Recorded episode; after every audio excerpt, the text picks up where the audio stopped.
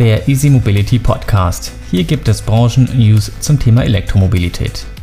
In dieser Episode haben wir die folgenden Themen. E-LKWs der Firma Quantron. Eine Mehrheit sieht positive Effekte von erneuerbaren Energien. Kritischer Kommentar am Mobilitätsgipfel vom Bundesverband Neue Energiewirtschaft e.V. Zahlen und Analysen zum geringen Absatz von E-Fahrzeugen in 2019 mit Ausblick auf 2020. Mein Name ist Benjamin Weinlich, herzlich willkommen. E-LKWs der Firma Quantron. Die Quantron AG, ein Startup für E-LKWs, hat sein Portfolio erweitert. Im Bereich der Abfallentsorgung kann jetzt auch der Mercedes Econic umgerüstet oder direkt als E-Econic bestellt werden. Der elektrifizierte E-Econic hat einen 350 kW starken Motor und einen Akku mit 280 Kilowattstunden Kapazität. Das soll für 150 Kilometer Reichweite genügen. Das Fahrzeug kann trotz der großen Kapazität über Nacht wieder aufgeladen werden. E-Nutzfahrzeuge gerade im kommunalen Bereich schonen Bewohner dank wesentlich weniger Lärm und emissionsfreier Fahrt. Quelle Quantron AG. Eine Mehrheit sieht positive Effekte von erneuerbaren Energien.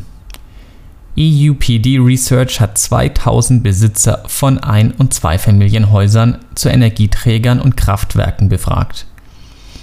Mehr als die Hälfte der Befragten befindet die Effekte von erneuerbaren Energien auf Wirtschaft, Gesellschaft und Umwelt als eher oder sehr positiv.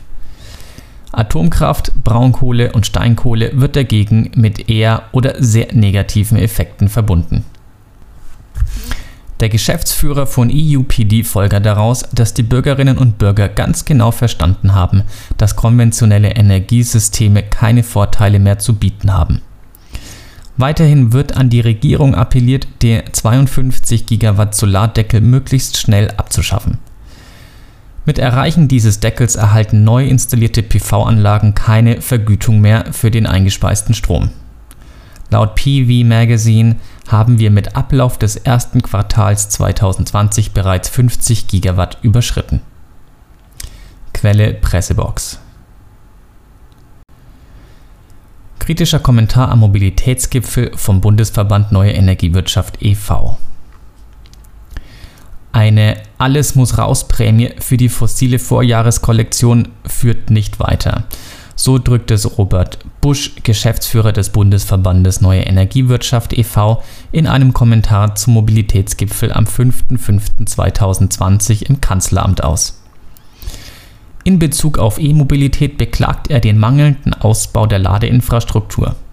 Er führt das auch darauf zurück, dass die Installation von Ladesäulen zu bürokratisch ist. Den potenziellen Kunden von E-Fahrzeugen haftet er an, sie würden durch Unsicherheitsgefühle bezüglich der Lademöglichkeiten noch vom Kauf absehen. Quelle bne-online.de Zahlen und Analysen zum geringen Absatz von E-Fahrzeugen in 2019 mit Ausblick auf 2020. Die Barrels Strategy Advisors GmbH hat neue Zahlen und Analysen zum Absatz von E-Fahrzeugen veröffentlicht und geht dabei auch auf die Auswirkungen durch die Corona-Krise ein. Im Vergleich zum Jahr 2018 sind im Jahr 2019 weltweit nur 5% mehr batterieelektrische Fahrzeuge und Plug-in-Hybride verkauft worden. In absoluten Zahlen sind das 2,3 Millionen Autos. Für das Jahr 2020 sieht die Managementberatung den Absatz von E-Fahrzeugen ebenfalls kritisch.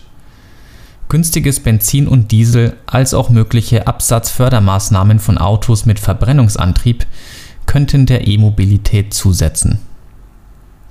Zusätzlich gibt es durch die Corona-Pandemie und den daraus resultierenden Shutdowns einen allgemeinen Absatzrückgang für alle Antriebsformen. Die Umstellung auf E-Mobilität wird regional sehr unterschiedlich angepackt. Während 2019 in Norwegen bereits pro Zapfpistole ein Ladepunkt aufgebaut wurde, so sind es in den USA gerade einmal 7%, in China 33% und in Deutschland 24%. Andreas Radix, geschäftsführender Partner bei Barrels Strategy Advisors, gibt auch zu bedenken, dass die Absatzförderung von Euro 6 Verbrennern der deutschen Automobilindustrie die nötige Finanzkraft verschaffen kann, um die notwendigen Investitionen in die E-Mobilität zu tätigen. Quelle Pressebox. Das war die heutige Ausgabe vom Easy Mobility Podcast. Mein Name ist Benjamin Weinlich. Bis zum nächsten Mal.